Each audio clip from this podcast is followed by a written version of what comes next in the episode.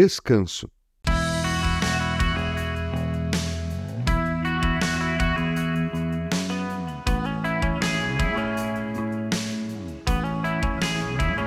Você sabia que a Bíblia fala sobre descanso? Sim, isso mesmo, ela prevê a merecida pausa para descansar, recuperar as forças. E mais do que um conselho, é um mandamento. Faz parte da lei de Deus entregue a Moisés no Monte Sinai, cravado nas pedras da lei. Trabalharás seis dias, e neles farás todos os teus trabalhos. Mas o sétimo dia é o sábado, dedicado ao Senhor teu Deus. Nesse dia não farás trabalho algum, nem tu, nem teus filhos ou filhas, nem teus servos ou servas, nem teus animais, nem os estrangeiros que morarem em tuas cidades. Pois em seis dias o Senhor fez os céus e a terra, o mar e tudo o que neles existe. Mas no sétimo dia descansou. Portanto, o Senhor abençoou o sétimo dia e o santificou Êxodo 20, 9 a 11.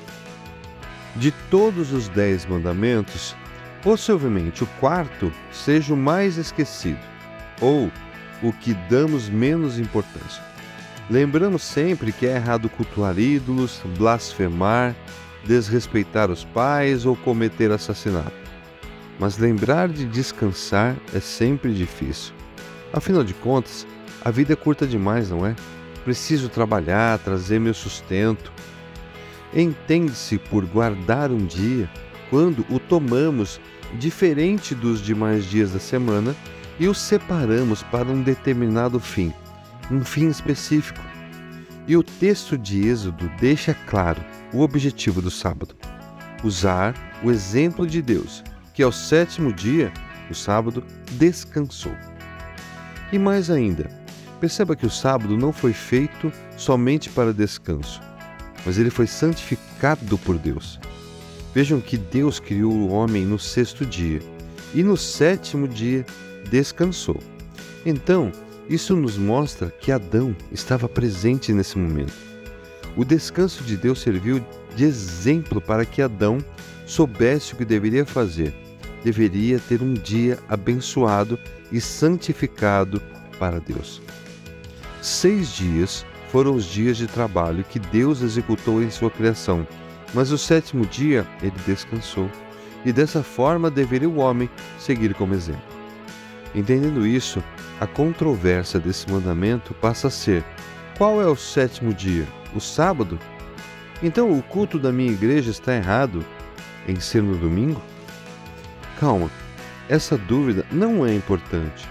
A instituição do Dia do Senhor, de ser no domingo, vem do início da igreja como instituição, uma formalidade para um conceito, que este é importante.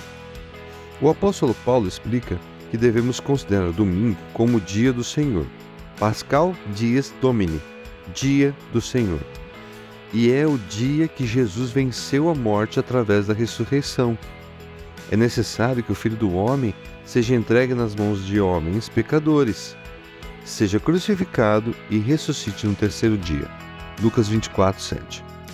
Se tradicionalmente ele foi crucificado na sexta, então, da mesma forma, tradicionalmente, ressuscitou no domingo.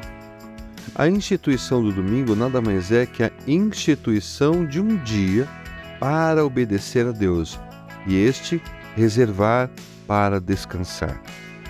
Então, quando existe dúvida sobre guardar, reservar o sábado ou domingo para descansar e cultuar como igreja a Deus, não faz sentido sem pensarmos no contexto, no objetivo. E não se trata somente sobre cultuar a Deus. Isso é importante, mas deve ser feito todos os dias, em tudo que fazemos.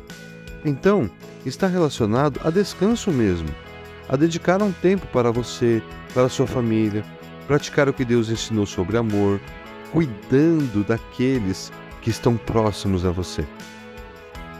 Devemos louvar a Deus todos os dias, não só no domingo ou no sábado. Muitas igrejas de hoje têm cultos no sábado ou no domingo. E se pensarmos nas pessoas que trabalham na igreja no domingo, a estas Deus espera que reservem outro dia para descansar, cuidar de si e da sua família.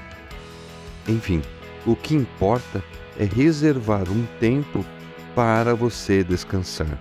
Cuidar do seu corpo como um mordomo fiel do templo do Espírito Santo. Acaso não sabem que o corpo de vocês é santuário do Espírito Santo e que habita em vocês, que lhes foi dado por Deus e que vocês não são de si mesmos? 1 Coríntios 6,19.